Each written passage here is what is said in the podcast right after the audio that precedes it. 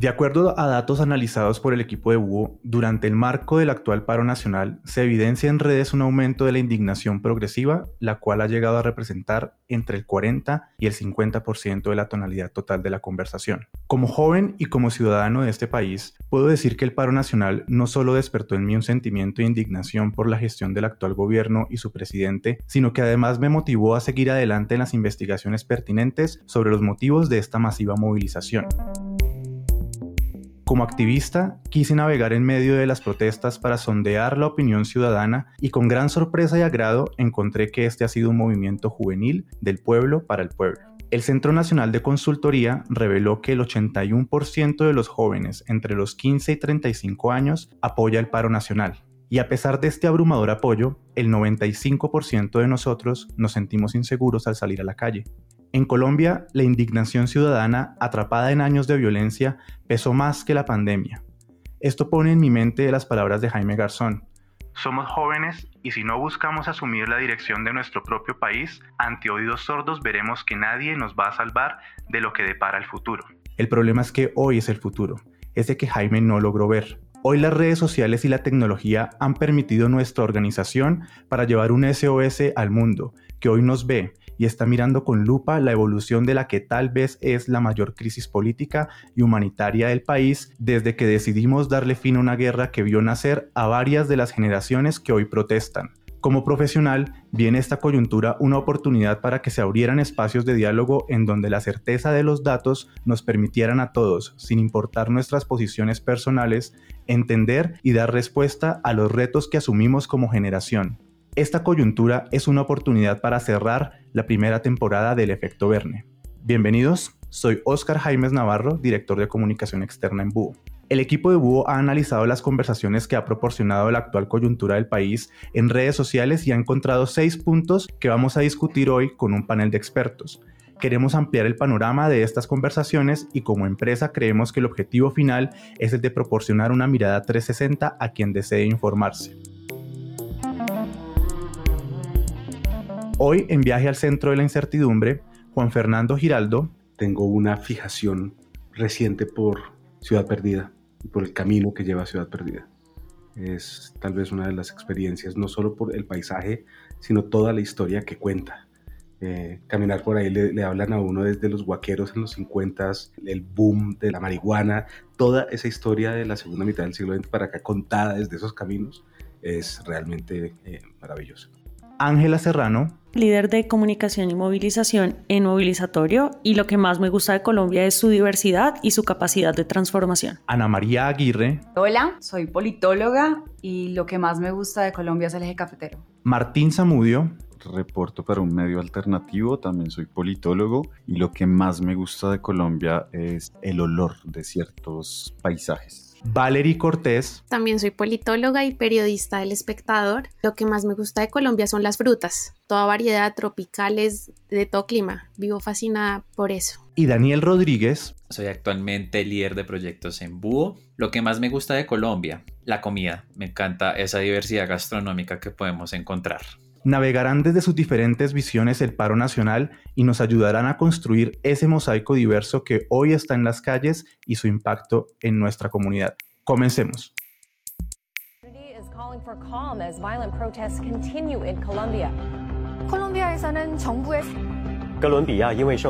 Dozens of people have been reported missing in the country of Colombia after 全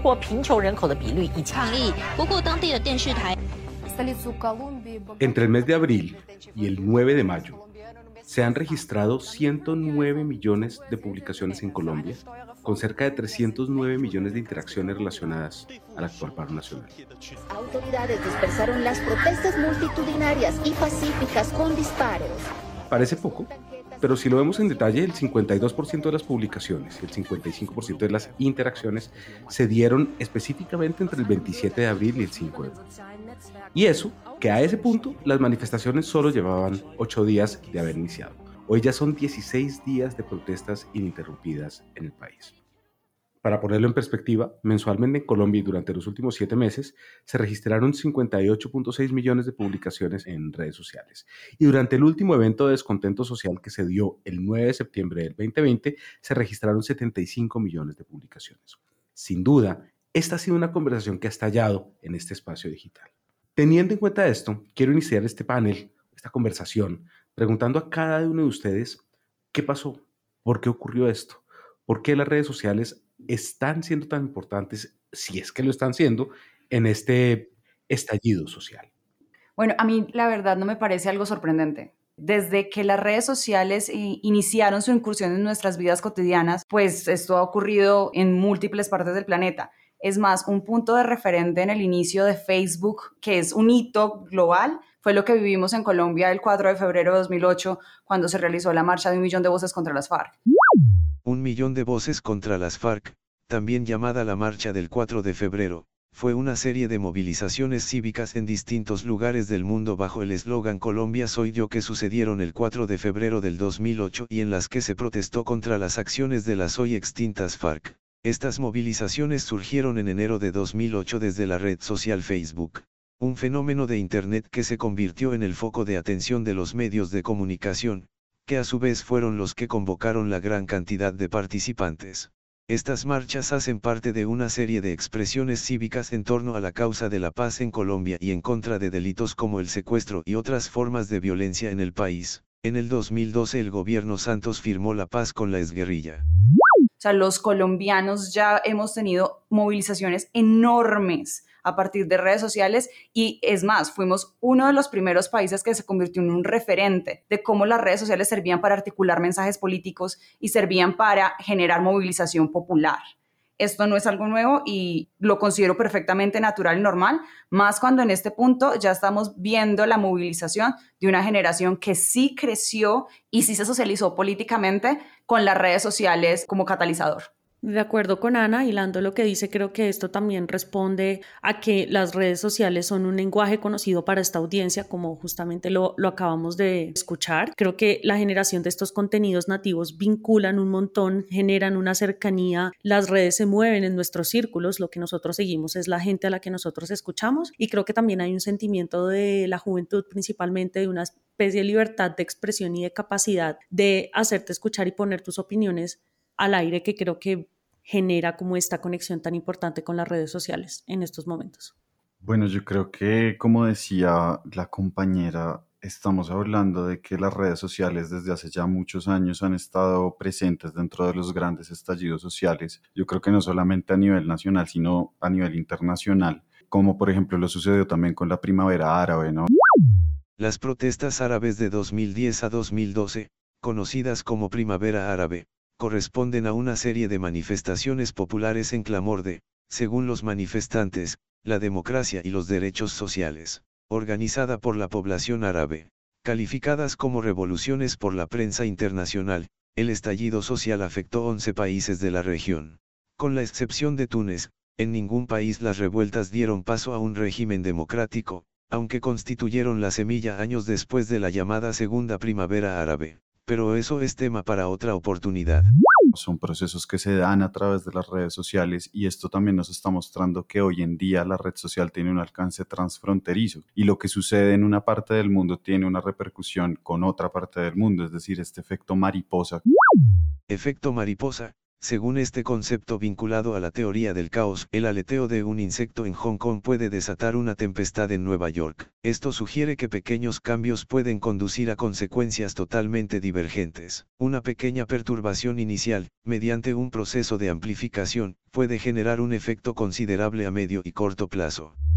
Que se ha dado a lo largo de la historia humana, hoy en día está tres veces más presente o cien veces más presente de lo que estaba antes. Y yo creo que eso se puede ver también con esa articulación de las luchas, digamos, en Colombia en este momento. Y como politólogo, yo siento que hay una lucha frente a un modelo político y económico que puede ser el neoliberalismo y lo que ese neoliberalismo empieza como a traer a nivel social y económico en la gente. Y es la misma lucha, por ejemplo, que se da en Chile. Y es allí cuando vemos esa articulación a través de las redes sociales, a través del apoyo, no solamente, eh, digamos, como estas luchas políticas, sino también luchas sociales, estructurales, como el feminismo, lo vimos con el, eh, esta danza que se hizo de El violador eres tú. Son como plazas públicas globales, ¿no? Entonces yo creo que de ahí también como que radica esa, ese gran poder y ese gran alcance que hoy en día tienen las redes sociales de unir muchísimo como a los diferentes movimientos a lo largo y ancho del mundo.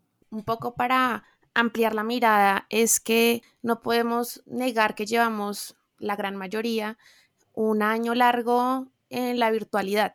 Eso hace que nuestro primer contacto con el mundo sea a través de las redes sociales. Es obvio que esto se fortalece aún más cuando habemos muchas más personas conectadas y cuando casi que la única forma en las que mucha población que puede movilizarse es por medio del activismo digital. Entonces sí, nos sorprende, pero igual creo que esto se fortaleció mucho más debido a, a la conexión y pues a esta virtualidad obligada que nos tocó en el último tiempo. Antes de darle la palabra a Daniel, recojo tres elementos que han puesto ustedes sobre la mesa. El primero es, no es, digamos, no es explosivo. Esto es resultado de una relación progresiva de la sociedad colombiana y en general de las sociedades y de las juventudes en diferentes lugares del mundo en la apropiación de estos canales digitales para hacer ver sus posiciones. Y Valerie también trae otro elemento a la mesa y es, y en un contexto de hiperdigitalización, ¿no? Un, proceso en donde estamos totalmente llevados, nuestra rutina llevada a los canales, a los canales digitales. Daniel, cuéntenos su opinión y nos movemos a, este siguiente punto que yo creo que voy a tener que ejercer un poco de abogado del diablo y de pronto meter un poco de fósforos a la conversación. Claro, Juan. Otra perspectiva que podemos analizar de este contexto es la desconfianza que existe actualmente dentro de la población en torno a los medios de comunicación y en donde ven también ese potencial que tienen las redes sociales para poder manifestar ese sentimiento de indignación o esas ideas, postulados que pues se van generando en torno a la conversación. Algo que llama mucho la atención es, por ejemplo, cuando analizamos el Trust Barometer que realizó la consultora Edelman. El barómetro de confianza de Edelman para este año podrá consultarse en la descripción del episodio.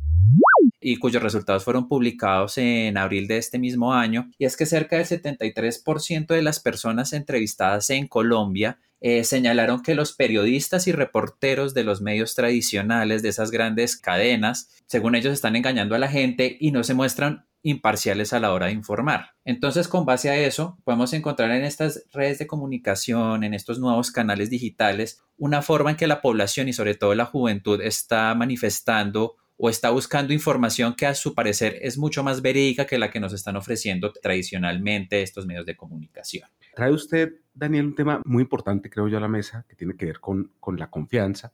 Y aquí hay dos elementos. Durante los ocho primeros días de la propuesta se registraban ya 65 millones de publicaciones, que era superior al promedio mensual. Y empieza también un rechazo a la reforma, ¿no? que era uno de los elementos que estaban sobre la mesa, pero también un rechazo a la violencia, a la degradación en materia de orden público. Y empieza a ser evidente dos fenómenos. Uno, yo no sé si recuerden, empezaron muchas personas a preguntarse por qué me están quitando mis historias en Instagram está desapareciendo la información. Y también pues todas las eh, subsecuentes teorías de conspiración, las plataformas se manifiestan alrededor de eso. Pero el otro evento que parece ser interesante es y lo ha estudiado una organización que se llama Linterna Verde, que tiene unos temas muy interesantes sobre el comportamiento precisamente sobre este tema digital, son las burbujas puso Ana María el ejemplo desde la marcha contra las FARC, esa campaña que hizo Antanas Mocos por allá en el 2010, esas primeras evidencias de que el mundo real que veía un ciudadano que se sentaba al otro eran totalmente diferentes. Entonces, quisiera plantear algunas cosas. Lo primero es, ¿qué tanto podemos confiar en que la realidad que nos lleva a manifestarnos es la realidad de lo que está ocurriendo? ¿Cómo nos enfrentamos al reto de la censura por un lado, porque hay o no hay, yo ahí tengo como una evidencia que es la oficial, la institucional, que es lo que está allí. Y cómo nos enfrentamos a las noticias falsas, a la información falsa. Y muchas veces a la información más que falsa, desincronizada. Cuando uno mira Kolchek, que hace un trabajo espectacular, lo que uno ve es, esto es cierto, pero no ocurrió aquí ni en este lugar. Y cuando uno va a hacer trazabilidad, es una cuenta que se dice Los Simpson Colombia, que lo siguen 250 mil personas. ¿Y cuál es el interés que hay en poner esta información en ese momento? Colombia Cheque es una iniciativa del CDR, organización que se encarga de promover el periodismo investigativo. Este proyecto funciona como medio de fact-checking. verifica cuánta verdad hay en lo que se dice en el ámbito público en Colombia. Por su parte, Kelambi en Simpson es una comunidad en Twitter que reúne a más de 40.000 personas y en donde la sátira política y los memes convergen con contenido informativo. También tiene un podcast, los dejaremos en la descripción de este episodio. Y para dejar insinuada una hipótesis, ¿por qué se parece tanto en términos de lo que ocurrió particularmente en Twitter con Black Lives Matter en Chile y en Colombia? ¿Hay líneas que los unen o cada cosa eh, realmente va por su lado? No sé, quisiera entender eso y por supuesto, Daniel, primero como desde los datos que tiene allí y luego me encantaría como recoger también sus opiniones. Partiendo de la misma encuesta que les mencioné anteriormente, hay algo súper interesante en materia de hábitos de higiene informática. Nos muestra esta encuesta que el 55% de las personas encuestadas comparten la información que ellos consideran de interés. Sin embargo, encontramos que ese porcentaje, solo el 37%, verifica la veracidad de lo que están compartiendo. Y esto resulta bastante interesante porque entendiendo que las redes sociales, una de sus características es esa facilidad de acceso que tienen las personas. De hecho, nomás en Colombia podemos encontrar que el conjunto de redes sociales alcanzan a tener una audiencia de cerca de 15 millones 800 mil personas. Encontramos que el potencial para poder compartir información falsa es bastante enorme y más si no tenemos esos hábitos de revisar y de corroborar que lo que se está publicando, lo que estamos compartiendo con nuestros conocidos es efectivamente cierto. Traigo a colación dos ejemplos interesantes de lo que ha venido pasando en esta coyuntura. En mayo 4 encontramos que un rumor sobre una presunta violación que ocurrió en un CAI aquí en Bosa, en Bogotá, se empezó a viralizar en redes sociales, se demostró que este había sido un evento que había ocurrido durante el 2020. Sin embargo, las repercusiones que encontramos para ese día fueron que las personas se fueron a manifestar directamente en ese CAI y se generaron disturbios a raíz de toda esta situación. Y el último, en mayo 13, no más ayer, fue esa mesa de negociación que realizaron la alcaldía de Cali con varias de las mesas o de las organizaciones protestantes y que lastimosamente se rompió precisamente por la viralización de noticias falsas de un supuesto live sobre que estaban atacando a, las, a los puntos de protesta en la ciudad y pues que las personas que estaban dialogando con el alcalde consideraron inaceptable sin que pues efectivamente se hubiera demostrado que las fuerzas públicas estaban incursionando en estas zonas. Entonces de ahí encontramos que el potencial de las redes sociales, tanto de compartir información como de conectar, también tiene esa doble filo de mostrar una realidad que realmente no existe. Interesantes esos casos. Ángela, tu experiencia, ¿qué te dicta? ¿Qué te dice? Mi experiencia, bueno, la experiencia también de la organización en la que hago parte, nosotros efectivamente identificamos que había como este punto de inflexión en la forma en la que consumíamos los datos, la información que vemos en redes sociales. Un poco nosotros tenemos un proyecto que se llama Digimente que reacciona justamente a esto, ofrece información, ofrece espacios de formación para profesores, para jóvenes, para padres, cuidadores, etcétera, para justamente abordar este tema tan importante. Yo creo que en definitiva, es central la forma en la que consumimos, cómo abordamos críticamente los contenidos que vemos, pero hoy en día es real que hay una censura en diferentes aspectos, no solo viéndolo desde la protesta y lo que digamos que charlamos un rato antes contigo en el tema del, del, paro específicamente en Bogotá y en Colombia, yo creo que esencialmente también hay una censura a los cuerpos, hay una censura a las posiciones diferentes, un poco hay discursos en redes sociales que hablan de cómo ahora se raya en la libre expresión cuando hay tanta censura frente a las diferentes posiciones y personalmente considero que las fake news no tienen una consecuencia real para quienes distribuyen ampliamente estos contenidos sin corroborar y creo que pasa mucho con figuras públicas que abanderan fake news y ganan adeptos o generan como estas conversaciones álgidas y estos momentos eh, de tensión a base de noticias que no son reales. Me parece súper interesante, Ángela. No puedo contenerme a preguntarte, porque oyéndote claro, el reto es que cada uno de nosotros piense en el ejemplo que se le ocurre. Y por supuesto pensé en Instagram y efectivamente Instagram con el tema de cuerpos es súper exigente, ¿no?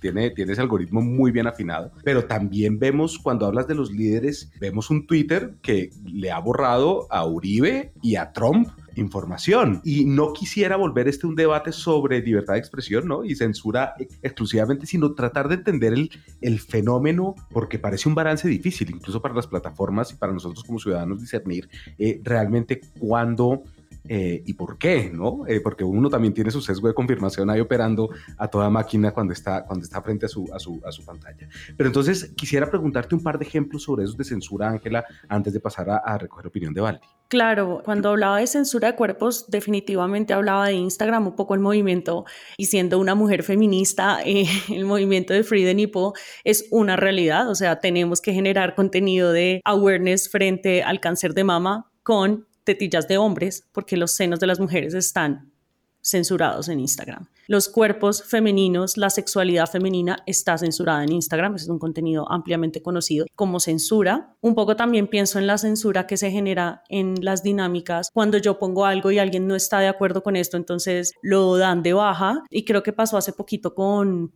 Paz Mi Pez, pusieron una imagen en el marco del paro con un texto sobre la autorreflexión frente a qué nos llevaba a ser violentos, los mensajes de respuesta a esa publicación, todos eran enfocados en decir, oigan, está un poco descontextualizada esta imagen teniendo en cuenta que es el, pues hay como una serie de eventos relacionados con cuerpos de seguridad que están atacando ciudadanos que tienen, por ejemplo, armas, formación en estos temas, ¿no? Y Paz Mi Pez dio de baja esa imagen, subió otra dando disculpas, diciendo que de acuerdo, que habían analizado muy bien los comentarios, que no se querían desconectar de la realidad del país y los comentarios frente a esa publicación era, ay no, pero a mí la anterior publicación me encantaba, ay no, pero ¿por qué la dieron de baja? Entonces siento que si se dan cuenta hay también una censura en torno a que ya nadie sabe qué está bien hacer y qué no. Ese ejemplo de Paz Mi Pez a mí me parece perfecto en este tema. Bueno, pues yo quiero retomar el tema de las noticias falsas. A mí de hecho ese término no me gusta porque pues lo que es falso para una orilla es verdadero para la otra y se vuelve casi un término manoseado por políticos. Yo prefiero siempre referirme como información manipulada o información no verificada y creo que esto ha dado precisamente por varios factores. Primero porque las redes sociales marcan un paso que claramente los medios no podemos seguirle. Alguien que publica y vemos que hay influenciadores que juegan a a ser periodistas, pues claro, esa información le llega a mucha gente y justo ayer hablábamos con las personas de Colombia Check y casi que es frustrante porque los chequeos se ha demostrado en papers y en investigaciones le llegan a las mismas personas que saben que esa información es falsa o que esa información es verdadera. Entonces, es todo un reto para los medios romper esas burbujas de información y más, digamos, en un contexto álgido como ahora. Para poner un ejemplo, no sé si recuerdan hace unos días el expresidente Uribe publicó en su cuenta de Twitter una imagen de una camioneta con la bandera del Consejo Regional Indígena, el CRIC, diciendo que era la bandera de, del ELN. Él se disculpó, claro, pero ese trino alcanzó más de las 10.000 interacciones y no sabemos cuántas veces por WhatsApp se compartió el pantallazo y ya digamos eso no se puede bajar. Entonces creo que hay una responsabilidad fuerte tanto de los medios, pero sobre todo como de los personajes públicos que son los que marcan la agenda en el país. En cuanto a digamos los parecidos que puede tener este movimiento o esta explosión de movilización social en Colombia con Chile o con Estados Unidos en redes. Yo hago parte de un semillero de la Facultad de Comunicación de la Javeriana y lo que nos hemos dado cuenta es que sí hay un papel muy importante tanto de medios que son alternativos como de medios tradicionales. Entonces siempre está esta pelea entre, digamos, el New York Times y Fox. Ahora es casi que todos los medios tradicionales, progresistas, por ejemplo, el espectador, con, no sé, los otros medios alternativos tratando de verificar información, de presentar la información medianamente neutral, objetiva, lo más posible, aunque pues eso no, no se puede en el 100%, digamos, contra información que está totalmente tergiversada, como lo vimos en la supuesta celebración de los protestantes presentado por RCN mostrar cómo reaccionaron decenas de caleños frente a la decisión del presidente Iván Duque de modificar el texto de la reforma tributaria. Miremos.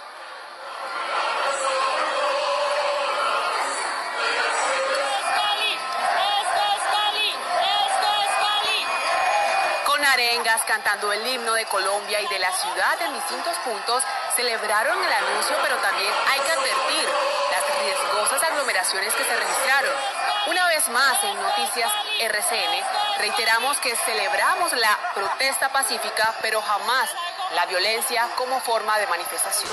Y bueno, es eso, es como un ecosistema que yo creo todavía nos está costando mucho y no aprendimos, yo soy muy autocrítica, no aprendimos de ni de los paros pasados ni el del 2019. Y entonces se siguen con fórmulas muy clásicas para abordar un tema que ya se sale un poco de las manos y que creo que hay muchos medios alternativos que lo están haciendo mucho mejor. Hablando precisamente de medios alternativos, Martín, claro, ustedes tienen menos músculo, ¿no? Un, medio alternativo tiene menos músculo para estar con la habilidad y la destreza para separar lo que tiene valor para sus audiencias de aquello que no lo tiene. Y Valerie precisamente dice, aquí hay una ventaja, digamos, hay algo que están haciendo bien y que reconocen esos medios. ¿Cómo, cómo lo ven ustedes, cómo lo viven ustedes en los medios independientes?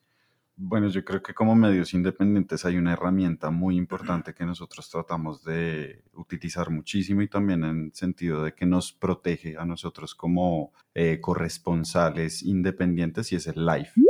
Martín se refiere específicamente a Instagram Live, una funcionalidad de la red social que ha permitido transmitir y documentar en vivo lo que ocurre en las calles. Otras redes sociales tienen funcionalidades similares y yo creo que el live es, una cuestión sagrada también por el hecho de que representa una objetividad frente a los hechos. Lastimosamente, pues los lives sirven para un escenario muy específico de difusión de una información muy precisa que es qué está pasando pero ya frente a lo de la opinión y todas las demás cosas y frente al hecho específico que pasó en tal lado, en tal parte, a tal hora, eso ya es un poco más complicado. Si nosotros no estamos ahí para reportarlo, ya empieza a ser más complicado y ya tenemos que empezar a recurrir a fuentes de primera mano que estuvieron allí o si no, también a medios más grandes para recopilar esa información y a partir de allí hacer como un tanteo y ver a ver qué es real y qué no es real. Entonces son ejercicios igual, pues digamos que yo creo que como tú dices, eh, nosotros como medios alternativos los hacemos con las uñas, es bastante difícil, ¿no? Eso por un lado. Y por el otro lado, pues yo sí quisiera hablar también es como de una diferencia que existe y que yo veo muy, digamos también como representante de un medio alternativo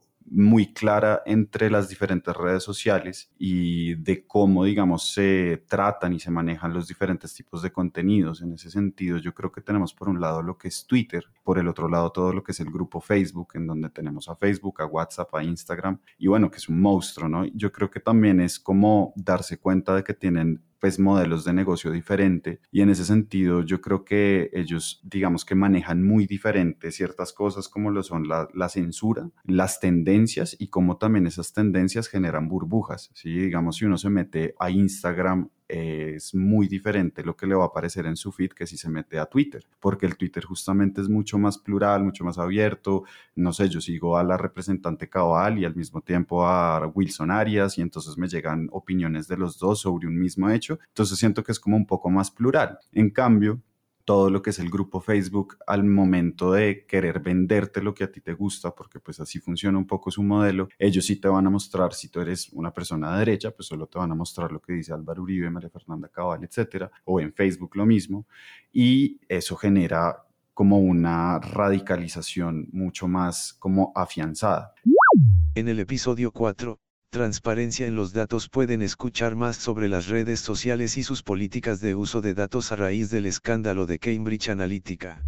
En ese sentido, digamos que habría que hacer como esa diferenciación. Y ya frente a lo que es la censura, yo sí creo que uno no puede tratar a la censura toda igual. Es decir, no es lo mismo bajar un Twitter de Álvaro Uribe que glorificaba la violencia que bajarle un contenido a una persona que simplemente está, no sé, denunciando un abuso policial en una marcha, ¿sí? Que es lo que ha sucedido, digamos, en Facebook. Entonces, en esa medida, yo siento que también hay que tener como, como cuidado al momento, digamos, como de ir en contra de la censura, porque en efecto no toda censura es mala. Eh, hay una censura que es, que yo considero que es positiva, por ejemplo, toda aquella censura que evite los enaltecimientos de la violencia y ese tipo de, de reacciones que en este momento las estamos viendo muy fuertes en, en ciertas partes del país, sobre todo en Cali, en Buga, bueno. Entonces sí, yo creo que hay que hacer como esas diferenciaciones también, es muy importante. Muy relevante. Y oyendo a Martín, oyendo a Ángela, a Valeria, ahorita le pregunto también a Ana y hago una pequeña introducción que creo que es relevante sobre eso. Pienso para nosotros como búho que casi que cada una de las personas que hoy accedieron a la invitación de medios, de medios tradicionales, de medios alternativos,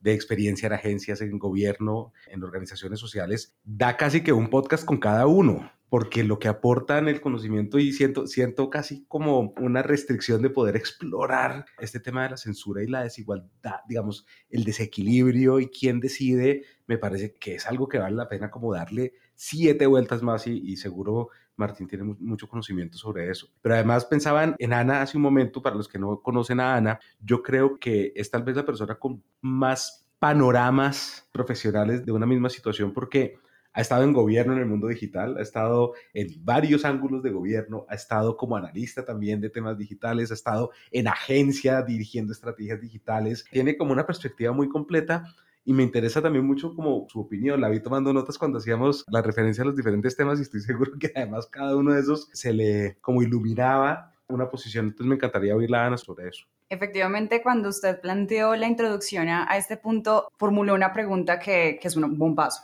usted preguntó que si la realidad que experimentamos virtualmente es la realidad. Y esa pregunta da para la deliberación absoluta. ¿Qué es la realidad? Entonces, pues yo parto por decir que cualquier construcción que tengamos de la realidad es una realidad subjetiva. Ninguna realidad, ni mediática ni no mediática, es absoluta. Siempre tenemos es una aproximación a la misma. Y es muy importante que entendamos que la realidad virtual que experimentamos a través de redes sociales no solamente es parcializada por las limitaciones físicas que tenemos los seres humanos cuando nos aproximamos al mundo, sino que es además una realidad censurada, sin el presunto. Yo ahí estoy con Martín y estoy con Ángela. Y además es una realidad mediada por algoritmos. Y tanto las reglas de censura como los algoritmos que las ejecutan y que nos tratan de mantener conectados la mayor cantidad de tiempo posible han sido diseñados por empresas privadas que tienen intereses económicos. Entonces no estamos hablando de los espacios plurales, diversos, del ágora que nos planteaban los filósofos, no, estamos hablando simplemente de multinacionales económicas que tienen unos intereses puestos en la marcha. Cuando yo digo no es una presunta censura, es justamente por lo que ya se ha planteado aquí.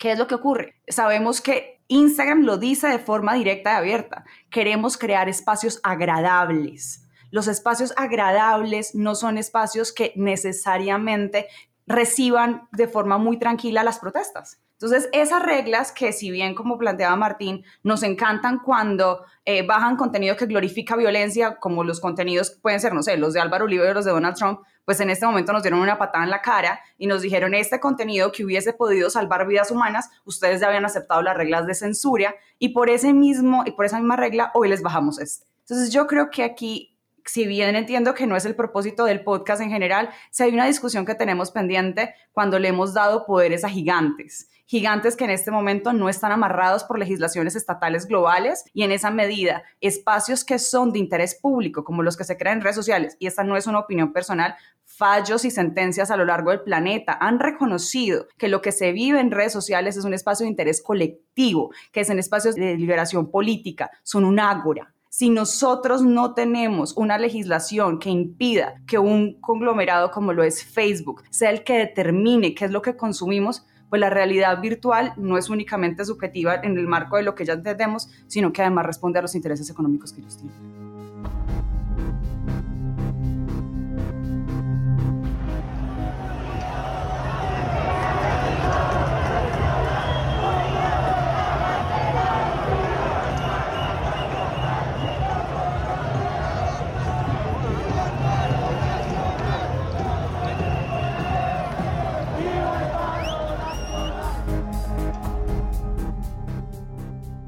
Imagínese los debates con los que quedamos nosotros servidos con esta conversación.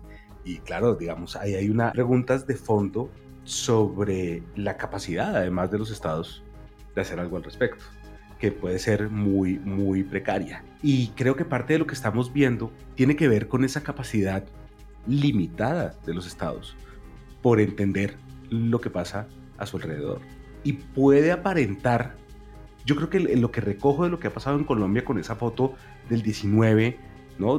noviembre del 19, septiembre del 20, mayo del 21, es que las olas pueden ser visibles separadas por el tiempo, pero lo de fondo parece estar allí de manera permanente. Lo que nos dicen los datos es que el aumento de la indignación fue progresivo, llegando a representar entre el 40 y el 50% de la tonalidad de conversación de lado y lado. Y el promedio de la negatividad durante el mes de abril fue de 29% en contraste con los últimos seis meses, donde en total acumulado fue de 36.7%. Adicionalmente, lo mencionaron hace un momento, la encuesta tanto de Edelman como hay una que salió esta misma semana de cifras y conceptos enfocada en jóvenes, nos da unas pistas muy interesantes de la desintonía, de lo que están sintiendo los jóvenes, de, lo que, de la realidad que están viendo los jóvenes con la realidad que parece estar comunicando el gobierno y la que parece estar interesado en resolver el gobierno. Y esa desintonía es posible resolver.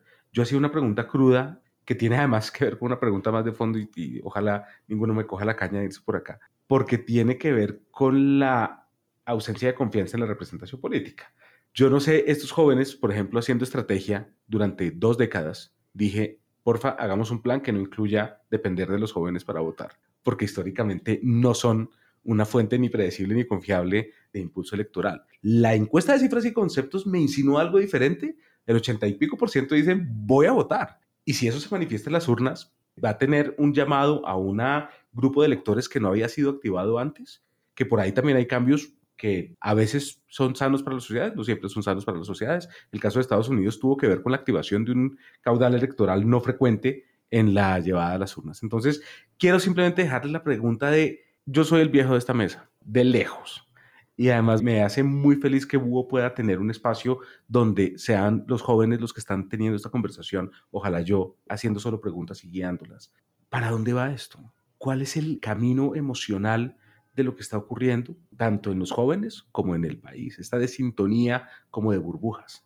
Bueno, pues yo creo que empezar haciendo una pequeña reflexión frente a lo que decías de ver estos momentos, digamos, como olas dentro de un gran mar de protestas, ¿no? Yo creo que sí, en efecto, también hago como un poco la comparación eh, con Chile y ellos empezaron toda su revolución eh, actual por un alza en el precio del transporte y a raíz de eso cambiaron una constitución. Entonces yo sí creo que ya es también una cuestión como de, de proliferación y de que ha crecido demasiado ya ciertas desigualdades, ciertas cosas, también vinculándolo un poco con eh, lo que vivimos en redes sociales es lo que vivimos en la realidad, pues yo creo que si alguien dice en, redes sociales tengo hambre, pues es porque realmente tiene esa hambre, ¿no? Esa, algo que está. Entonces, después de tanto tiempo, digamos, de haber esperado y esperado y esperado, pues sí se está gestando algo que se está viendo en este momento en las calles, que puede empezar o estallar por una reforma tributaria, pero que como nos damos cuenta una vez la, la tumban, la votan,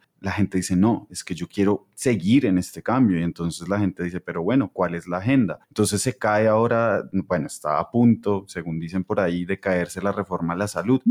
Efectivamente, la reforma a la salud no prosperó y fue tumbada por el Congreso. Pero es, eso va a ser suficiente. Yo siento que la gente en este momento y sobre todo los jóvenes ya no están pidiendo un cambio de una reformita o de otra reformita y justamente eso es lo que se va a ver en las urnas, yo creería. Ellos están pidiendo, estamos pidiendo como jóvenes un cambio real, ¿no? Un cambio real, estructural, que si sabemos cómo se da, no, en efecto creo que no. Somos demasiado jóvenes para saber cómo se dan ese tipo de cambios, pero creo que no por no saber debemos bajarnos de este impulso tan grande que tenemos. Eso eso por un lado. Por el otro también considero que frente allá al segundo punto que hablabas, que era de, de, sintonía entre, digamos, como esa cúpula política y el resto del movimiento social, yo considero que es muy difícil que se llegue a solventar porque yo creo que es una estrategia política. Ellos saben lo que está pasando en las calles, ellos saben cuánto vale una canasta de huevos, ellos saben muchas cosas que nos hacen pensar que no saben realmente. Y justamente creo que es, esa es su estrategia política, seguir desintonizados con el pueblo, seguir diciendo, no, es que esto aquí no está pasando nada. Me acuerdo un poco de la frase que dijo Santos en 2014, creo, del tal paro nacional agrario no existe. De hecho, fue en agosto del año 2013. Yo creo que esa es la misma sintonía en la cual está hoy en día también el gobierno nacional y es como de un constante negacionismo, simplemente para eso, como para continuar bajo esa estrategia de aquí no pasa nada, sigamos como normal y evitemos el diálogo. Si nos fuerzan al diálogo, entonces dialoguemos, pero no cedamos y si nos obligan a ceder, pues cedemos, pero no cumplimos, que eso es algo que por ahí vi en un trino, me pareció muy cierto. Y eso también me lleva ya para terminar a una cuestión de que en efecto lo que tú decías, esto no es una cuestión explosiva, esto es una cuestión que se ha venido dando con el tiempo y a lo largo del tiempo se han venido dando mecanismos escalonados de presión que hoy en día ya derivan en vías de hecho. Para no ir más lejos, pues yo hablo digamos de la Minga, de todo el movimiento del CRIC y de otras asociaciones indígenas que finalmente después de haber hecho cinco o seis eh, reclamos al presidente, haberlo citado al Cauca, haberle dicho, por favor, venga, necesitamos solucionar estas cosas. El presidente les dice, no, no, no, no, no, o cuando va les dice, bueno, y cuando les dice, bueno, no les cumple. Entonces es finalmente lo que deriva en la toma, por ejemplo, de la vía panamericana, de que lleguen a Cali a exigir sus derechos. Entonces también es, es importante tener eso dentro del panorama. Estas cosas no se dan porque sí, sino que se dan siguiendo una línea de ruta. Martín, voy a retomar algo que dijo para llevárselo a los demás, no necesariamente para volver una una conversación jugando mi rol antipático de hombre blanco de cuarenta y pico, cisgénero, eh, etc. Las marchas tumbaron una reforma tributaria. Hay rumores de que pueden tumbar la reforma de la salud. Cuando eh, en el gobierno pasado vi a un sindicato tumbar dos o tres reformas eh, educativas. Me sorprendió en ese momento, no me estoy refiriendo a hoy, y lo hago un poco para meterle picante a la conversación. No estamos celebrando que nada cambie cada vez que, se evita un cambio, una reforma de estas y hay una celebración, no hay como un bloqueo o, o, por dónde diablos hacemos el cambio, por dónde lo generamos, qué lo puede impulsar.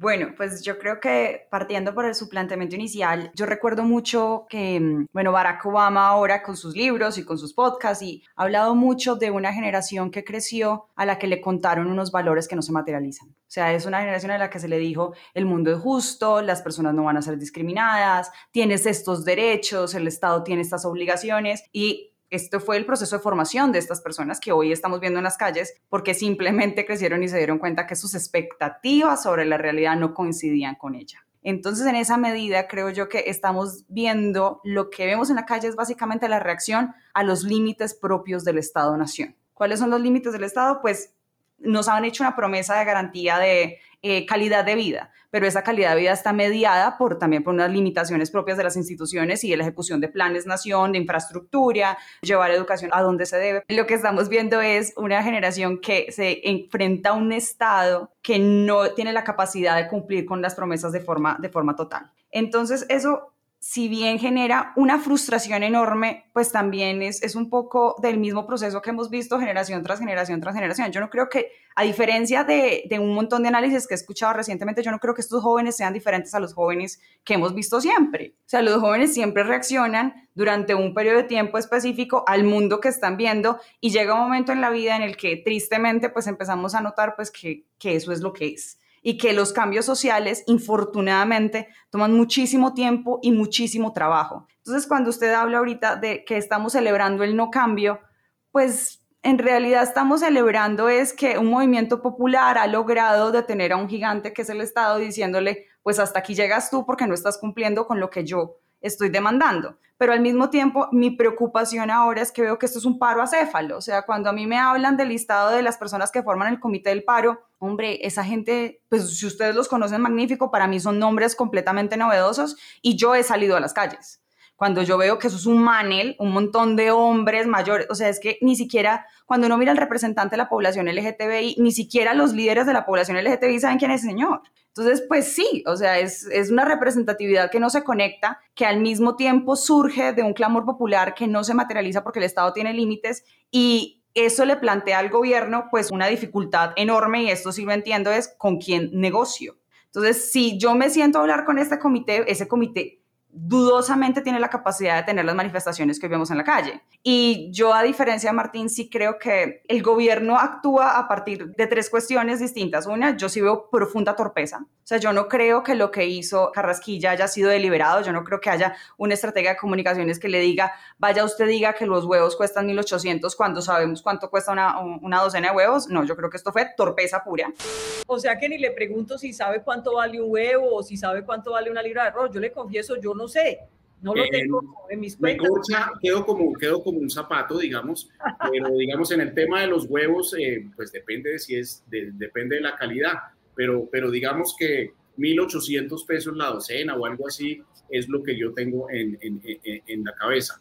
También veo un profundo cinismo en el cual hay una estrategia deliberada de comunicaciones en el que hay la negación de la realidad fáctica, de la realidad evidente, entonces, aquí en Colombia, el presidente Iván Duque no reconoce los abusos de la policía, pero cuando lo entrevistan en cadenas internacionales es mucho más duro, es mucho más fuerte. Entonces, sí creo que son tanto torpes como cínicos, como negacionistas. Eso sí lo veo, lo veo en, la realidad.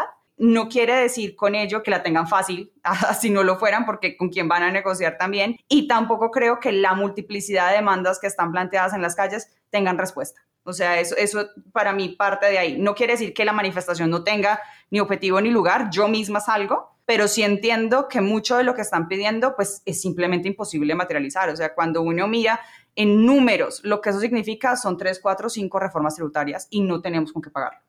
Así es, esa es la mirada cruda de los retos del, cambio social. Pues de acuerdo con Ana en varias, varias cosas, esencialmente me quedó sonando mucho el referente de con quién dialogo, un poco es este comité del paro, a qué personas representa. Yo también cuando salgo a marchar, yo no me siento representada por este comité, efectivamente yo veo el pliego de las peticiones y siento que es un pliego enorme, gigante, con súper ambicioso, pero que no veo que sea tan factible de lograr, digamos que en el mediano y largo plazo de además un gobierno que está pues a punto de terminar. Respecto a lo que mencionabas de un poco la celebración del no cambio, también estoy de acuerdo con Ana en que no es no lo veo tan así. Creo que más es más es una exigencia al cambio que sí sea, pero no de esa forma, es decir, un cambio que incluya la diversidad de voces. Actualmente vemos cómo sale una reforma en el marco de una pandemia que es necesario hacer una reforma tributaria porque económicamente el mundo entero se vio afectado por esta situación.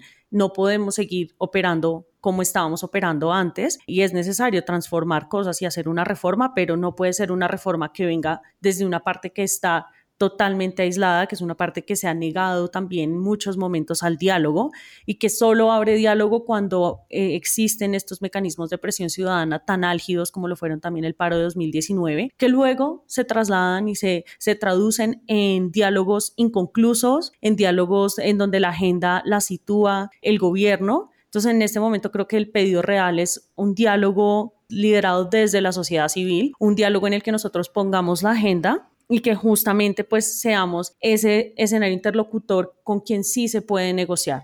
Súper interesante y, sigo con la cabeza rondando la complejidad de este momento que estamos viviendo y la cantidad de aristas tiene. Daniel, ¿qué tiene para nosotros en datos? Recogiendo un poco lo que dijo Ana, que me quedó rondando en la cabeza sobre este paro acéfalo, por decirlo así. Esa es una realidad que también se transmite en redes. ¿Cómo lo observamos?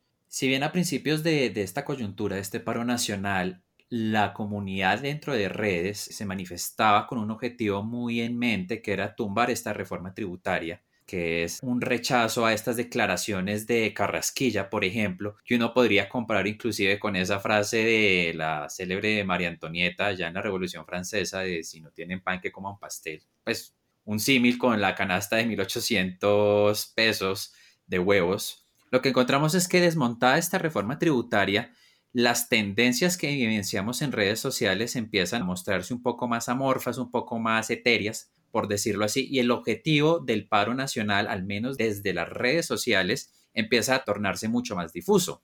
Si bien hay un claro rechazo hacia estas violaciones de, los derechos humanos y a este discurso que, como ya venían nombrando, negacionista por parte del gobierno frente a lo que está sucediendo realmente en Colombia frente a estos abusos, frente a los casos de asesinato, a los casos que estamos tristemente viendo hoy. Lo que es cierto es que más allá de este rechazo frente al comportamiento del gobierno, no se evidencia una tendencia clara o clave en donde se vea una exigencia concreta frente a otro tipo de temas, frente, por ejemplo, a cómo mejorar la calidad de vida de los jóvenes. Esta misma cara morfa también se evidencia en un rechazo completo, como ya lo había nombrado, a la representatividad. Por ejemplo, de los eventos de encuentro político que ya se han generado y que el gobierno anunció sin tener en cuenta eh, a los manifestantes o a las personas que están en pie de, en, la calle, sino que eh, decidió primero priorizar otro tipo de sectores, lo que observamos es precisamente cómo las personas en redes sociales, cómo esta conversación ciudadana rechaza estos acercamientos. No encontramos representatividad de un líder político actualmente que englobe o que aglutine todas estas demandas eh, que se están generando desde la ciudadanía. Y segundo, que ni dentro de la misma ciudadanía hay una visión concreta sobre cuáles son estas demandas. Entonces esto presenta un panorama también complejo porque además del gobierno de ser negacionista y yo también evidencio en redes sociales reactivo a los hechos que suceden,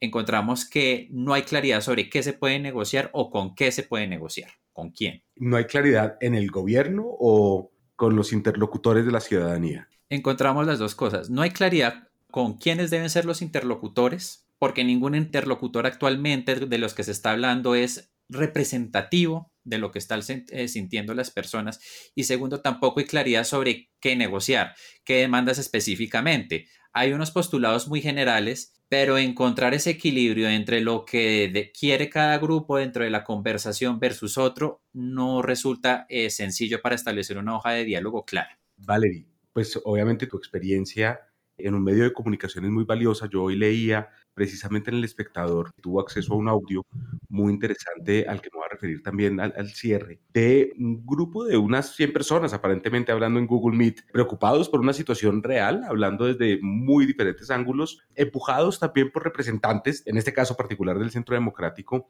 pero como esa, esa necesidad, imagínense nosotros también aquí, también tratando de poder poner los temas sobre la mesa y discutirlos y la dificultad que es que no se secuestren esas posiciones más moderadas o con la ilusión de que avancen por unas más fuertes, más radicales en algunos casos, más simplistas, creo yo, en otros. ¿Cómo ves tú la situación en la que estamos en este momento en ese sentido, en esa dificultad de encontrar interlocutores y posiciones que permitan encontrar un norte? Sí, justamente esa investigación salió de la sección en la que yo estoy de Colombia 2020. Fue una investigación que hizo Laura Dulce Romero y Germán Gómez digamos que para un diálogo se necesita disposición de ambas partes. En este artículo vemos que los representantes que son del partido de gobierno, del Centro Democrático, muchos decían y, digamos que no estaban dispuestos a dialogar, sino que simplemente toca buscar como el otro lado de la estrategia, que es como lo político por excelencia, como de buscar responsables que salgan a los medios, estigmatizarlos y unirse con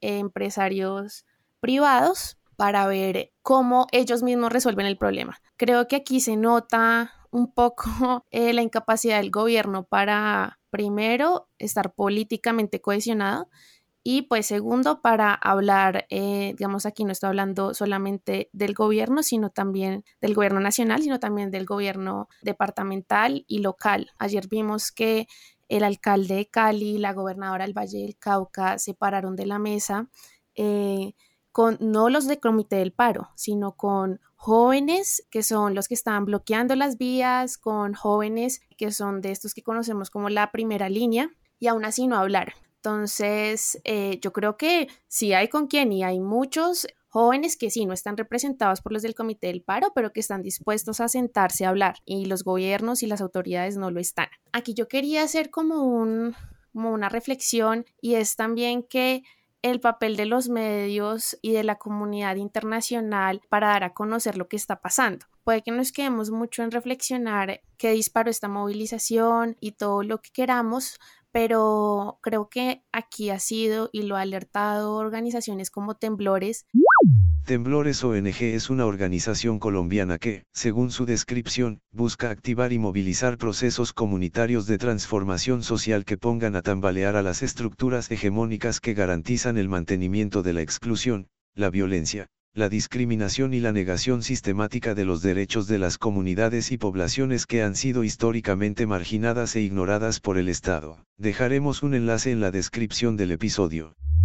Ha sido una secuencia de violencias a derechos humanos por parte de la fuerza pública bastante graves, que no se habían reportado, por lo menos no habían salido a la luz como en otras movilizaciones. Y también es importante que muchos focos de movilizaciones anteriores que han sido Bogotá, Medellín, pues como vemos ahorita se han casi que descentralizado o por lo menos se le está poniendo más el foco a otras regiones. Y creo que eso es gracias al trabajo de la comunidad internacional también y de medios alternativos como Baudó, de radios comunitarias, entonces, creo que ahí hay un gran reto para los medios grandes de cómo mostrar esta realidad y también de eh, no quedarnos con la versión siempre oficial de todo cuando es la misma fuerza pública, que son los que tienen el uso legal y constitucional de la violencia, pues como solamente quedarnos con su versión.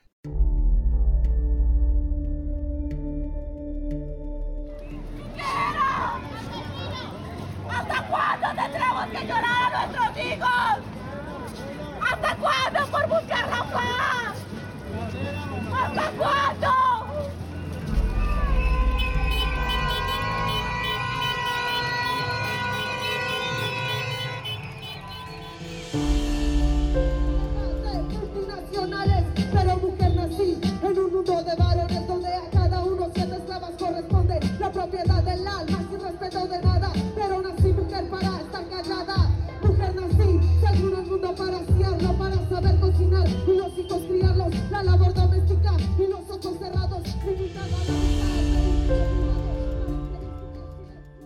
Creo que tocas unos puntos fundamentales. Yo con estos además quiero empezar a, a, recoger algunas de las piezas que nos van a quedar por fuera de nuestra canasta de este espacio de hoy y además con el interés de reiterar que este espacio que hacemos hoy como equipo en nuestro podcast de Búho, en donde la mayor parte del equipo son personas como ustedes, muy inquietos intelectualmente, inquietos eh, socialmente, con deseos de que podamos estar en una mejor comunidad, arrancando con su vida profesional ya, ya en, en, esas etapas tempranas y participando activamente en formas no tradicionales a través de las movilizaciones sociales, a través de las redes sociales. Creo que nos quedan unos temas y Valerie los insinuaba la mayoría. Uno, es urgente entender qué está pasando con la fuerza pública.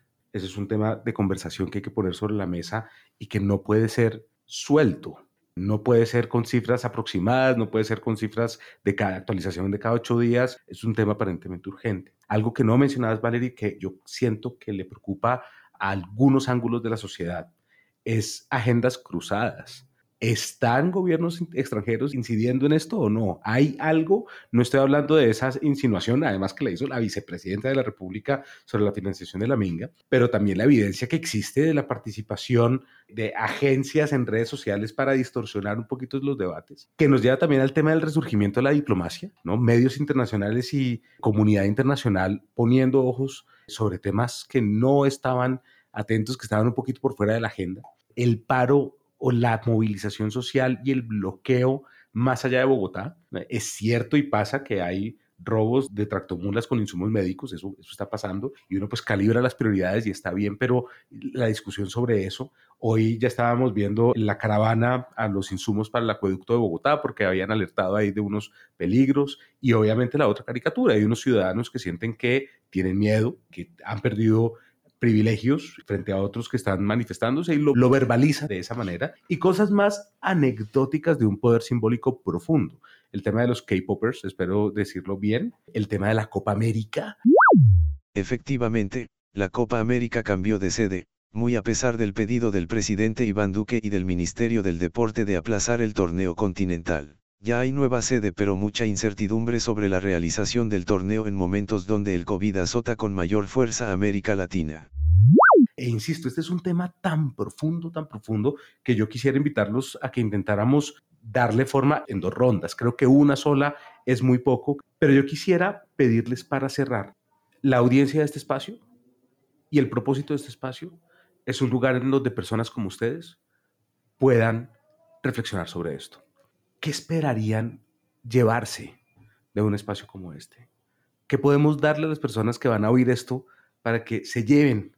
Sabiendo que además seguramente tendremos un paso siguiente, una conversación adicional en la medida que el tiempo de ustedes lo permita, con esos temas y los que nos aparezcan, porque es que cada dos días aparece un tema nuevo para explorar, para profundizar. Entonces la invitación que les hago para cierre como reflexión es, las personas que ustedes conocen, que están buscando en medios de comunicación, en redes sociales, están buscando información para formarse una opinión de lo que está ocurriendo o para saber qué sigue, ¿qué les entregarían ustedes? ¿Qué les podrían decir desde la palabra y desde este espacio? Pues yo creo que es muy importante buscar siempre la pluralidad de la información, ¿no? Eso es esencial. Yo creo que uno tiene que eh, recurrir tanto al medio alternativo como a lo que está diciendo la gente de pronto a través de grupos de WhatsApp, como también al medio grande. Es decir, eso yo creo que siempre como catar la información es muy importante y yo creo que es una de las vacunas que uno puede tomar frente a tanta desinformación que se mueve hoy en redes sociales.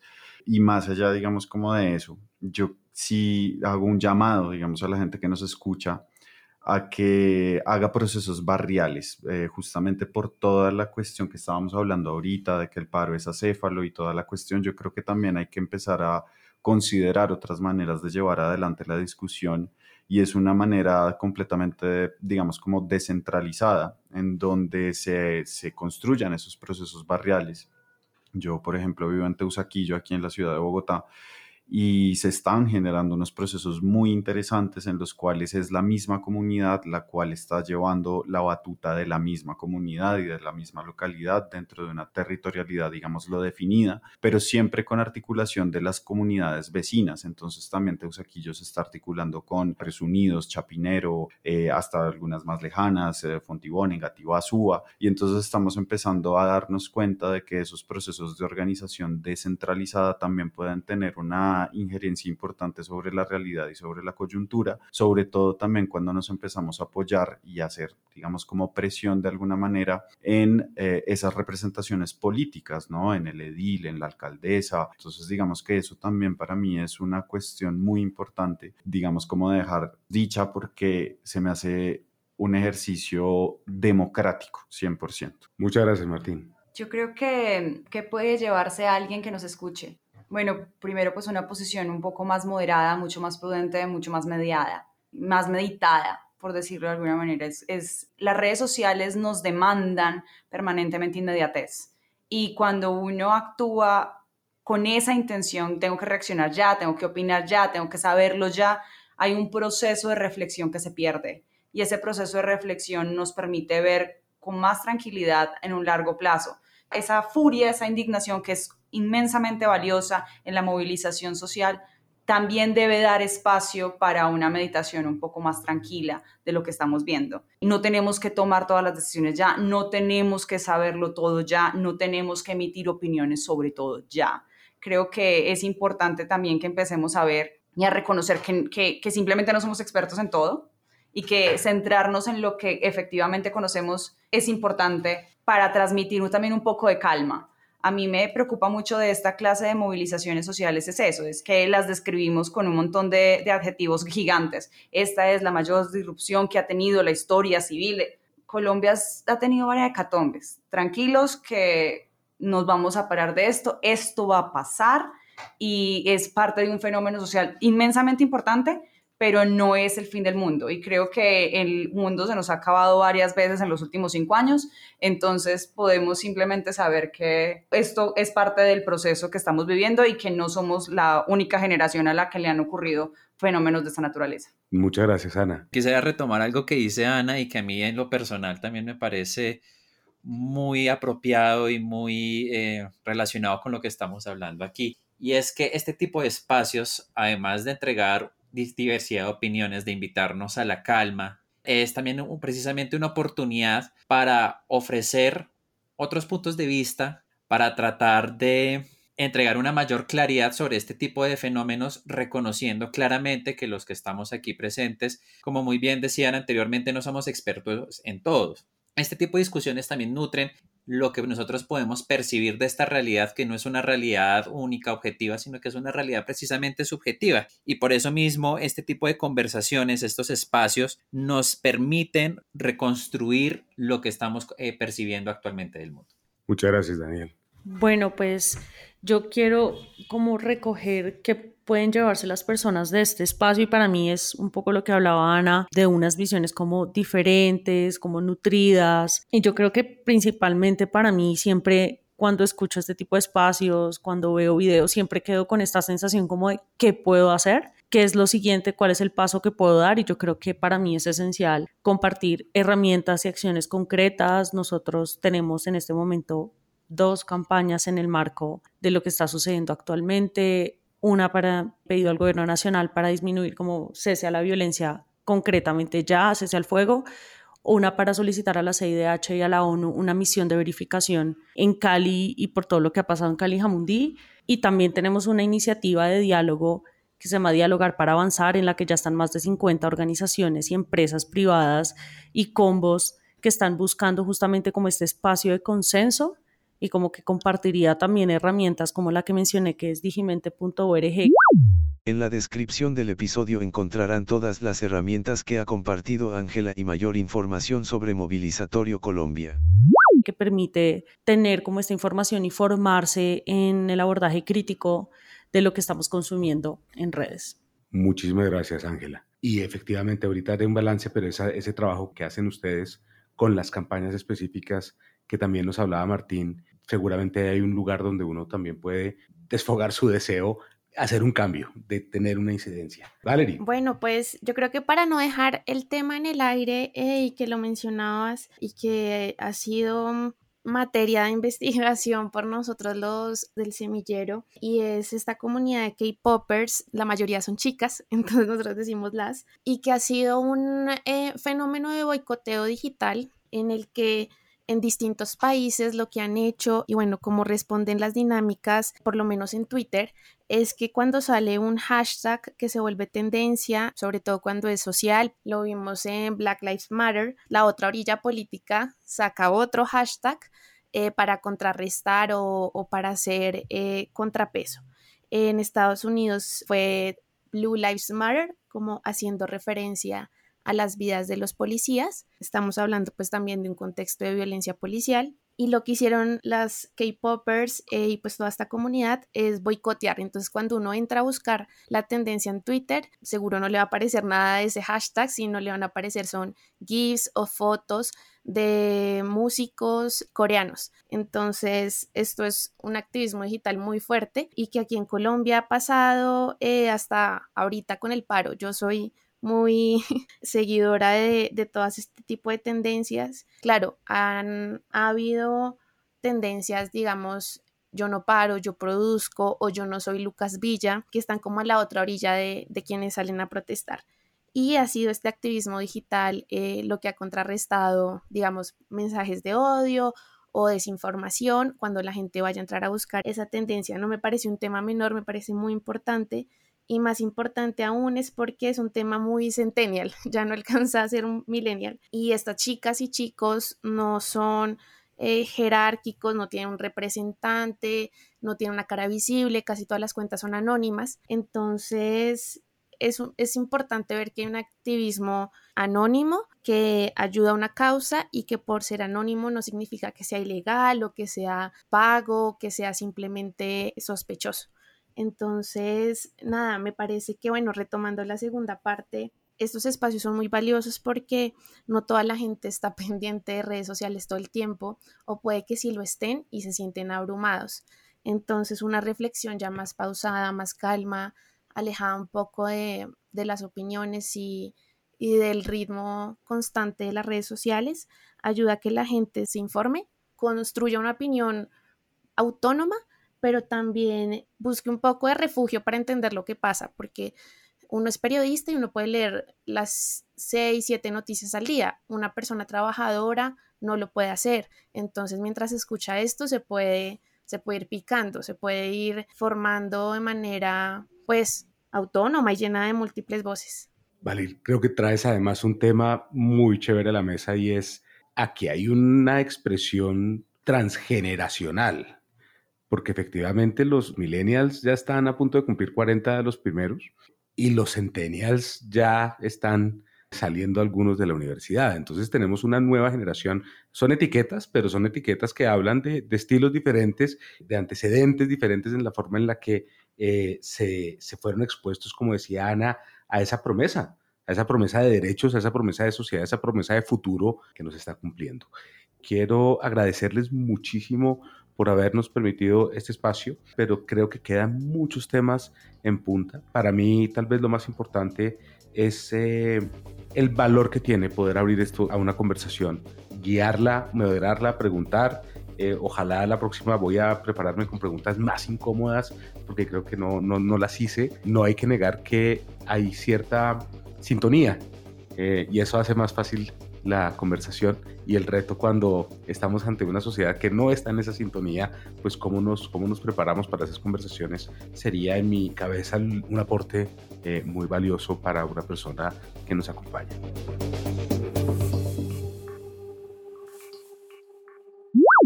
Al 4 de junio, el paro nacional completó 36 días de protestas. Estos son algunos de los nuevos hallazgos que encontramos en los datos. La conversación se ha venido estabilizando, después de la semana del 1 al 8 de mayo en la que se registraron 40.9 millones de publicaciones, en promedio se registraron semanalmente hasta el 30 de mayo 23.5 millones de publicaciones. Estas continúan enmarcadas en la coyuntura política que se desprende del paro. Sin embargo, durante la primera semana de junio han retornado en el panorama temáticas relacionadas con el deporte como la victoria de Egan Bernal en el Giro de Italia, o las noticias asociadas a la selección Colombia de fútbol. Las denuncias de censura han dejado de ser protagonistas en redes. Frente a la información generada por usuarios se identificó que la conversación en Twitter es en gran medida generada por perfiles naturales o no bots. De las 106 millones de publicaciones registradas entre el 28 de abril hasta el 31 de mayo solo 444 mil publicaciones fueron generadas por bots, lo que evidencia un real interés en el tema para buscar involucrarse en la conversación. Es importante recalcar que aunque las celebridades e influencers continúan participando en el debate, desde la semana del 19 de mayo las cuentas asociadas a políticos e influencers políticos retomaron el liderazgo de la conversación, impulsando tendencias e historias que validan su posición frente a lo que se debería hacer para solucionar esta crisis. El sentimiento en redes sociales se ha moderado aunque en la primera semana de mayo alcanzó niveles de negatividad cercanos al 50%, durante la primera semana de junio esta se reduce a valores entre el 5% y el 10%. Esto coincide con la aparición de nuevas conversaciones. La percepción hacia el gobierno continúa siendo negativa, pero llama la atención que las críticas no solo provienen de los marchantes, sino también de los sectores asociados al partido de gobierno quienes critican en redes algunas de las decisiones del presidente, clasificándolas de insuficientes. Sin embargo, hay una divergencia entre lo que se dice en redes versus lo que sucede en la realidad.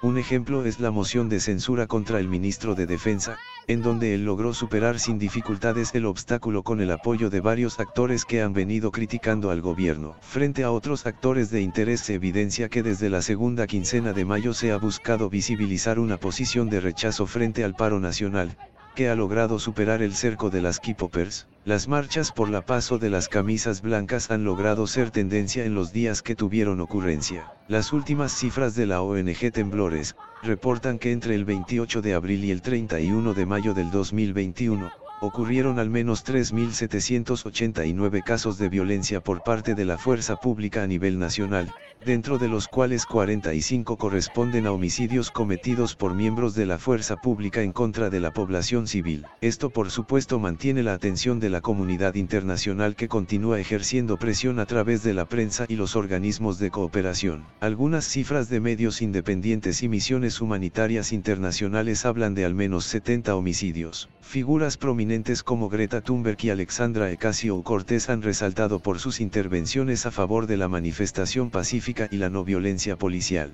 Pronto, daremos a conocer nuestro análisis completo de esta coyuntura en Búho.media y nuestros canales de comunicación externa.